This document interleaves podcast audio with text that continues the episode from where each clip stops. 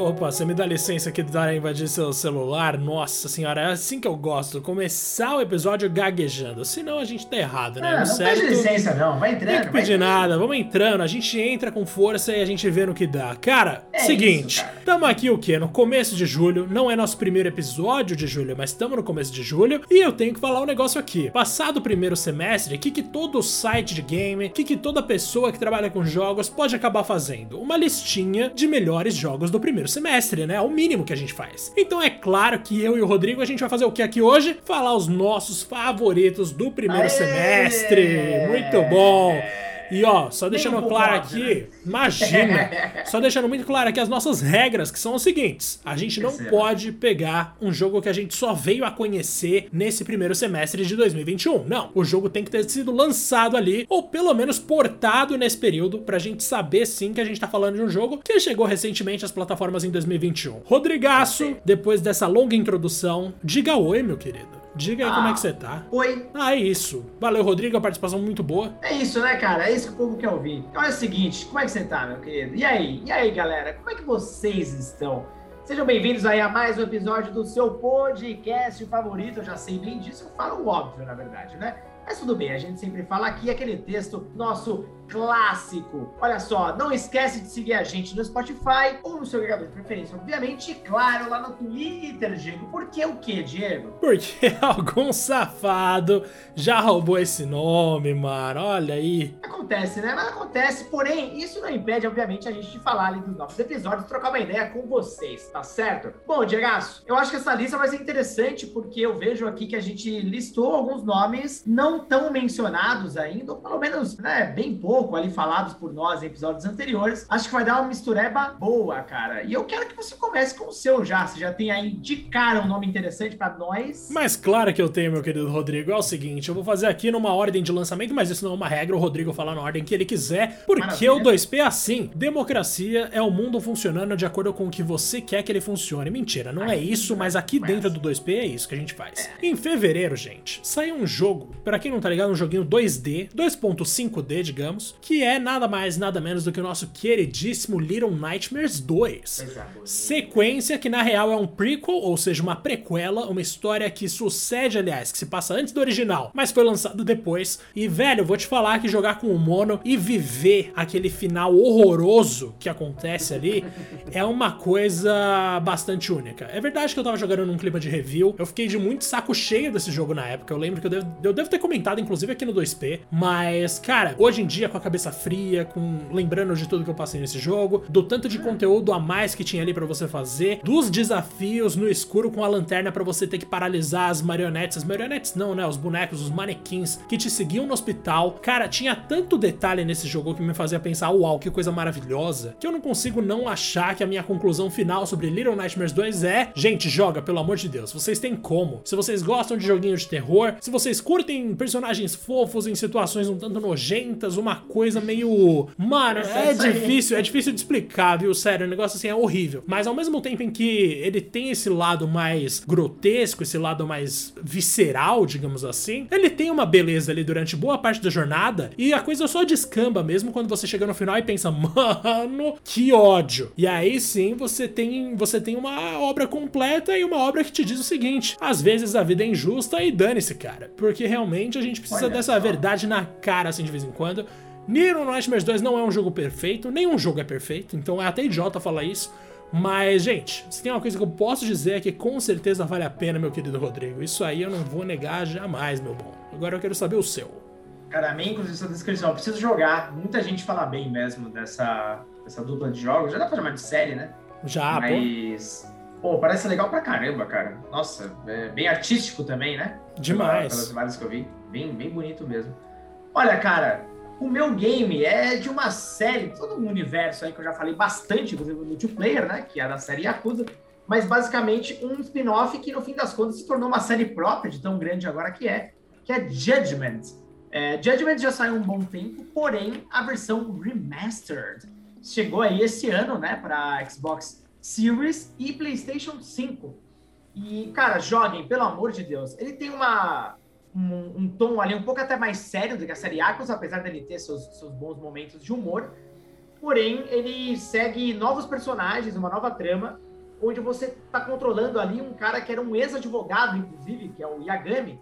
Ele, inclusive, abandona né, a carreira depois de proteger ali um homem que ele julgava ser inocente, mas que no fim comete crimes barbários ali e tal. Então, ele acaba não acreditando mais no sistema e passa a atuar ali como um investigador, uh, uma sombra do que ele era. Porém, alguns eventos começam a acontecer, umas reviravoltas naquele caso, que fazem ele voltar à ação. E agora que é interessante, né? A série A, a série já deixou bem claro, ela vai ser o jogo onde o sistema de batalha vai ser RPG por turnos, depois do Like a Dragon, que é espetacular. Inclusive, um grande abraço Vitor Benício, hein? Eu vi o Twitter dele hoje, falando que ele jogou graças à minha dedicação lá e a indicação e que, pô, terminou com acho que quase 70 horas, gostou pra caramba do game. Então, olha só, mais um cliente satisfeito, Diego. Mais um ah, olha aí, hein? Perfeito. Na rua, né? Nas ruas. Não aí. bastasse eu. Nossa. Não bastasse. E agora, né, a gente vai ter o Lost Judgments em breve aí, que vai ser a sequência esse ano. Tô super empolgado, velho. É um baita jogo, então se você não tiver oportunidade de jogar ainda, jogue, porque, obviamente, a versão da geração atual tem algumas melhorias gráficas, load, e aquela performance toda que a gente já conhece. Porém, é um jogaço, meu amigo. Jogaço, capricha. Ah, mano, você tá ligado que Yagami também é um nome que sempre me vem à cabeça um outro rapaz, né? Uhum. Yori Yagami, cara, de King of Fighters. King of Fighters, lógico. King Mas não é Fighters... King of Fighters é o próximo ou não? Não, não é. Eu só citei ele aqui porque Yagami é um nome icônico dos jogos. Mas em maio, Rodrigo, vou pular de fevereiro pra maio, porque nesse meio tempo aí a gente teve muito jogo. Mas ah. em maio chegou uma coisa, cara, que. Como é que eu vou explicar? É uma coisa que me fez voltar a jogar videogame por vontade própria. porque cara. eu passei muito tempo jogando videogame só sendo chicotado, tá ligado? Mas Claro, né? Quando é Final Fantasy, aí eu, eu, jogo de boa mesmo. Mas eu tava muito tempo focadinha só em Final Fantasy, pensando, ai, que saco, não consigo gostar de nada de verdade, mano. Mas aí tamo aí, ó. Knockout City saiu em maio. E eu fiquei jogando com meu irmão durante muito tempo, né? Já falei isso aqui algumas vezes. Aí joguei com amigos, joguei com muita gente, que é o jogo de queimado da EA. Pra quem não tá ligado, a essa altura do campeonato, imagino que a maioria das pessoas já saiba, mas claro que assim, a gente não tem como saber se todo mundo sabe. É um jogo em que basicamente você e mais três pessoas são colocadas numa arena, você e mais três no seu time, né? Pode ser oito pessoas até hoje em dia, se eu não me engano. Vocês oito pegam bolas de queimada e jogam um no outro. É literalmente isso. Então você tem um botão de jogar, um botão de pegar a bola quando ela é jogada em você, um botão de esquiva, um botão de pulo, um planador para você sair voando por aí e efeitos para você jogar a bola com curva para esquerda, curva para direita e tudo mais. Cara, Sério, esse jogo é uma coisa muito. que tinha tudo para dar errado, tinha tudo para ser um fiasco da EA, e acabou sendo o melhor jogo que eu joguei da EA nos últimos sei lá Caramba. quantos anos, mano. É uma coisa maravilhosa, sério. Engraçado como ele pega um conceito tão simples e transforma numa parada tipo, super legal multiplayer. Ninguém pensou nisso. É queimada, cara. Exato. Acho que existe quando era moleque, velho. Mano, e é, é, bizarro, velho. Tipo, é uma coisa muito simples. É que nem, sei lá, quando a gente lembra de jogo de vôlei, né? Por que, que não tem um jogo de vôlei decente? É uma coisa tão fácil de você imaginar. Nossa, faz tanto tempo. Ó, pra você ter uma ideia, eu só lembro de Super. Era Super Volleyball, né? Que tinha na época do Mega Drive, Super Nintendo. Sim. Que eu lembro que até você levantava a bola, piscava, mas tinha que apertar quando tava precisando pra dar uma porrada. Você tinha uma versão desse mesmo jogo que era com robôs, que era legal pra caramba, era bem forçado. E tinha um que eu não vou me lembrar o nome exato do game agora, mas era da Sega, do GameCube. E era uma época boa, porque era aquela época que a SEGA lançava, por exemplo, Virtua Tennis. Então ela estava muito bem servida de jogos arcade de esportes. Depois, cara, me corrija se estiver errado, eu não lembro de nenhum outro jogo de vôlei. Cara, Fora aquele Dead que... or Alive horrível. É, não, tem um, na verdade, que eu acho maravilhoso, né? Que é o Out, Outlaw Volleyball do PlayStation 2. Nossa, esse jogo era sensacional. Cara, nem conheço esse. Se eu não me engano, o Outlaw Volleyball é aquele que você apertava o triângulo. Porque o que eu jogava era esse que eu vou falar aqui, que talvez não seja necessariamente o nome do jogo certo, mas é um jogo que você apertava triângulo, se eu não me engano, e os personagens paravam de jogar vôlei para sair na porrada, Rodrigo. Então, que tipo. Isso? Eles simplesmente ficavam ali, tipo, jogando vôlei tranquilo, aí de repente ficava 2D, tinha barra de poder e soco e chute, velho. Então, assim, você podia tanto jogar um vôlei sincero, quanto você podia sair na porrada com as pessoas e destruir o seu oponente em todos os sentidos. Então, era maravilhoso. Eu recomendo para quem puder jogar. Originalmente ele saiu pro Xbox pro primeirão, né? Pro primeiro Xbox de todos. E também foi portado pro PS2 depois. Mas, cara, te falar que era uma coisa assim que eu me divertia muito. A gente achava meio ridículo, óbvio. Ah, mas. Essa graça. mas mesmo assim, mano, putz, é, era divertido, era divertido. Agora, Rodrigo, eu tenho que seguir então. Não, você, né? Você tem que seguir. A minha recomendação foi Knockout City, a gente descambou aqui pro Outlaw, Volley, pro Outlaw Volleyball, mas aí você vai dar prosseguimento aqui, meu querido. Perceba, Diego. Até antes de eu, de eu, continuar aqui, eu pesquisei rapidamente, era Beach Spikers, que era o jogo de vôlei da série. Olha muito da hora. É muito da hora esse jogo. Busquem. Busquem conhecimento sempre, inclusive. Sempre. Ó, vamos pro próximo então. A partir de agora eu vou falar um jogo exclusivo de cada plataforma, tá? Eu vou aqui em um que me conquistou. Bom, é de uma série que eu já amo de paixão e o último game não foi diferente. Que é o nosso queridíssimo Ratchet Clank Rift Apart. Boa. Que é basicamente hoje o jogo principal de plataforma e ação da Sony, né? É quase um mascote, dá pra dizer assim.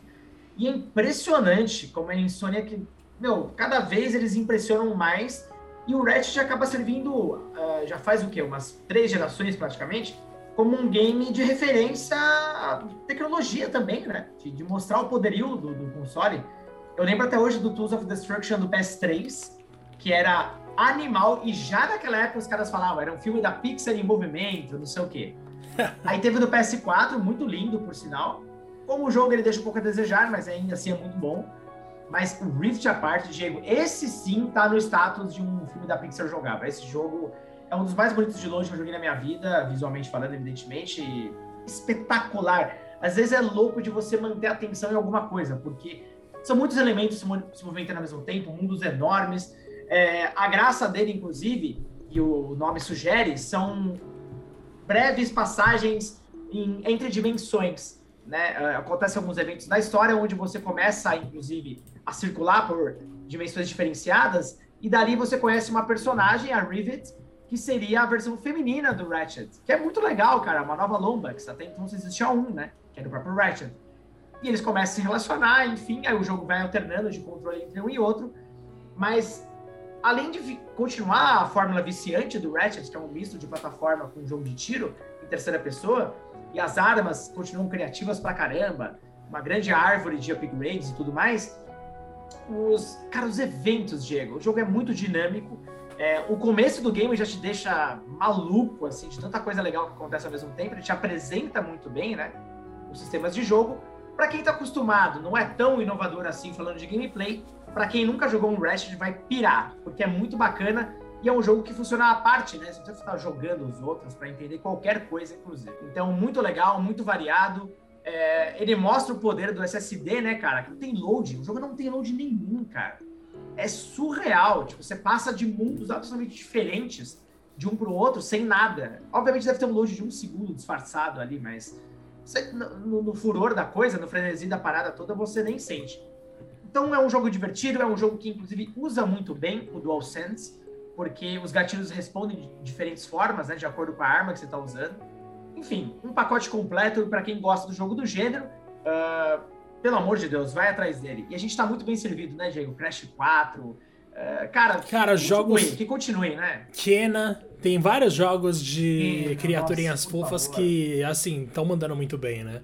Eu queria muito ver um retorno de Spyro, mas eu não acho muito provável, né, gente? Porque infelizmente o Reignited ah. Trilogy não foi um sucesso tão grande quanto o Insane Bandicoot Trilogy. É esse o nome? Ou é só Insane Trilogy?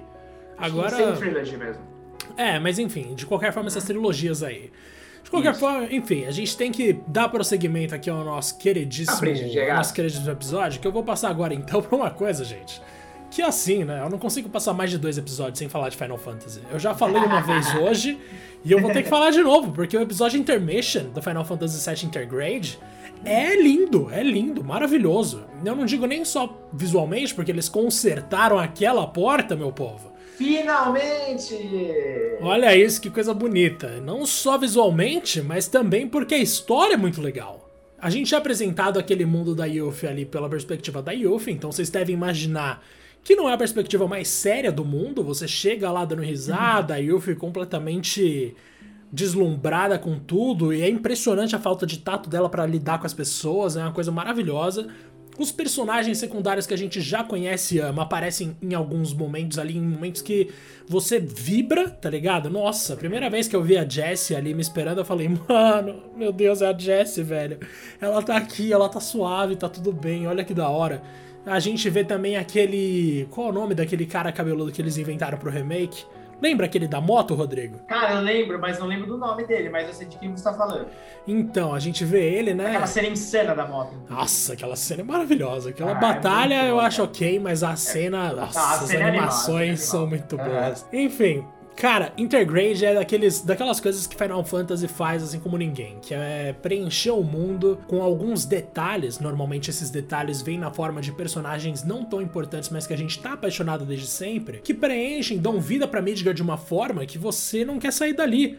Mesmo sabendo o que vai acontecer, porque o intermission se passa antes do final do jogo original, né, do jogo base, uhum. a gente tem uma noção de que vai dar ruim, mas os personagens são tão legais, tão amigáveis, tão conquistadores, cativantes, que você se apaixona por eles de novo e cai na cilada de chorar de novo quando tudo der errado. Então, assim, é impressionante o talento que o remake tem de brincar com sentimentos do jogador, de fazer o jogador sentir muita coisa, e Intermission fez isso também com muita maestria, cara. Eu comecei o episódio rindo e terminei o episódio extra chorando, devastado. então, assim, Caramba. assim, foi, foi poderoso. E para quem curte Dirge of Cerberus, todo o universo ali de Dirge of Cerberus, mano, se preparem porque as referências que tem são muito boas, são muito boas. Isso é assim, é sensacional, velho. Tipo, Intermission valeu cada centavo. Quer dizer, gente, eu não, não posso mentir. Eu não paguei nada para jogar. Mas se você tem como jogar, joga. Não vou falar que vale a pena você sacrificar um jogo completo para você jogar uma expansão. Mas se você sabe que consegue, investe. Porque, mano, você vai, você vai ficar que nem eu. Você vai ficar meio besta assim. E aquele joguinho que eles adicionaram, Forte Condor, porque pra, pra quem não tá ligado, na era de ouro do Final Fantasy ali, na era do PlayStation 1, tinha um monte de minigame, né? Em, em todos eles. No uhum. 7 eram minigames mais focados, no 8 era aquele de carta, no 9 era de carta. E eles trouxeram de volta um minigame com Intermission, que é o nosso queridíssimo Fort Condor, que é um minigame excelente. Mano, adorei ficar jogando aquele negócio. Então, fica aí para quem quiser jogar alguma coisa, para quem tiver como jogar Intermission, vale a pena, Rodrigo. Agora passa o seu aí. Cara, interessantíssimo, interessantíssimo. Eu não sei se eu vou, falei para você, né? Acho que eu vou assistir e tá? tal, porque né, o preço dos jogos tá uma delícia. Mas eu tô muito curioso pra ver o que acontece. Bom, eu vou intercalar aqui com uma, um mais curtinho, porque eu já falei sobre ele, inclusive, numa pílula, que é o Fantasia, novo RPG aí do nosso queridíssimo Sakaguchi, que o Diego já é brother, né? Oh, já eu tô, sou já tomou maconha, né, Diego? Já tomou Já, a gente ficou falando de Final Fantasy, futuro do Japão, mano, a gente falou de tudo, velho. Nossa, que honra, cara, pelo amor de Deus. E o Fantasia é o grande projeto dele, exclusivo para o Apple Arcade, né? Um serviço de assinatura semelhante ao Xbox Game Pass, mas para iPhone e outros dispositivos da Apple. Esse jogo é maravilhoso por vários quesitos. Primeiro, porque ele resgata algumas das coisas tradicionais de RPG, aquele clima de Final Fantasy que a gente não vê há um tempo, né? Bem mágico e tudo mais, misturando um pouco com industrial. E uma coisa legal, cara, que os cenários deles são todos feitos a partir de dioramas, ou seja, aqueles cenários eles montaram à mão, inclusive, esses cenários, né? Eles tiravam várias fotos ali até formar um ambiente mais 3D. E isso se traduz de uma forma impecável no jogo. Não que também o resto dele não seja muito bem produzido também. Os personagens são super bem uh, dispostos na tela. É impressionante, inclusive, o visual para o iPhone. E um sistema de batalha que envolve algumas mudanças ali com o dedo para você fazer arcos de golpes. Então, tudo muito bem adaptado e você vê que foi realmente pensado para o smartphone, sabe? é um RPG tradicional, por assim dizer, porém com elementos ali que acompanham uh, o que se espera da plataforma. Sensacional, Diego. Só ele já vale a assinatura do Apple Arcade. O Apple Arcade custa, cara, R$ 9,90. Eu não quero fazer propaganda, mas, porra, 9,90 reais por mês é um troço que... Pra quem tem iPhone, tá dentro do orçamento, dá né? Bom, né? Dá, dá, ah, bom. dá. Nem, nem, que você assine ele e depois saia, que não tem multa. Pô, sei lá, assina um mês, joga o Fantasia, depois volta. Enfim, você que sabe aí, mas, olha, caprichado. Cara, esse jogo quase me fez comprar um iPhone. Quase me fez trocar de celular, de verdade. Pesado. Porque eu queria muito jogar o Fantasia. Esse papo com Sakaguchi também colaborou muito para esse sentimento. Mas mesmo assim, mano, foi, foi muito legal. Pra quem quer entender do que a gente tá falando, eu cheguei a falar num podcast aqui nosso. Então, se você quer saber qual é o Final Fantasy que tem um lugar especial no coração do Sakaguchi, já te adianto que eu fiquei muito orgulhoso. É só você ouvir o nosso queridíssimo podcast aqui que tem o título o, o Final Fantasy favorito de Hironobu Sakaguchi. Se eu não me engano, é exatamente esse título. Mas enfim. Mano, vou passar pro meu último jogo dessa lista maravilhosa de melhores ah, jogos do semestre, Rodrigo. Esse também foi lançado em junho, assim como Intermission, que é o seguinte. Scarlet Nexus. Tô ligado que nesse momento, se você tá prestando atenção, você pensou, o quê? Você vai falar daquele joguinho genérico de anime com personagem 3D com carinha bonitinha e tal? Vou, gente. Por quê? É. Porque apesar de ser um jogo com visual bem genérico, sim, de anime e tal, mano, primeiro de tudo, a história é sensacional. A história, os personagens são muito, muito legais, de verdade. Todos eles ali vão te conquistando com o tempo, principalmente alguns, no meu caso, vai. A Hanabi ficou muito na minha cabeça, eu achei ela sensacional. O próprio Yuito eu achei muito legal também. A nossa queridíssima. Caraca, mano, Arashi. Putz, Arashi é sensacional, velho. Sério. Assim, é uma, é uma galera ali, é uma turma de anime que, digamos que é de animes bons, tá ligado? Então, se você curte aquele espírito de equipe do começo de Naruto, ou mesmo de Boku no Hero, em que todo mundo tá junto, existe um grupo grande de pessoas e todas aquelas pessoas estão aprendendo juntas e trabalhando juntos e viram amigas e tal. Cara, esse espírito de equipe deles no Scarlet Nexus é muito bom.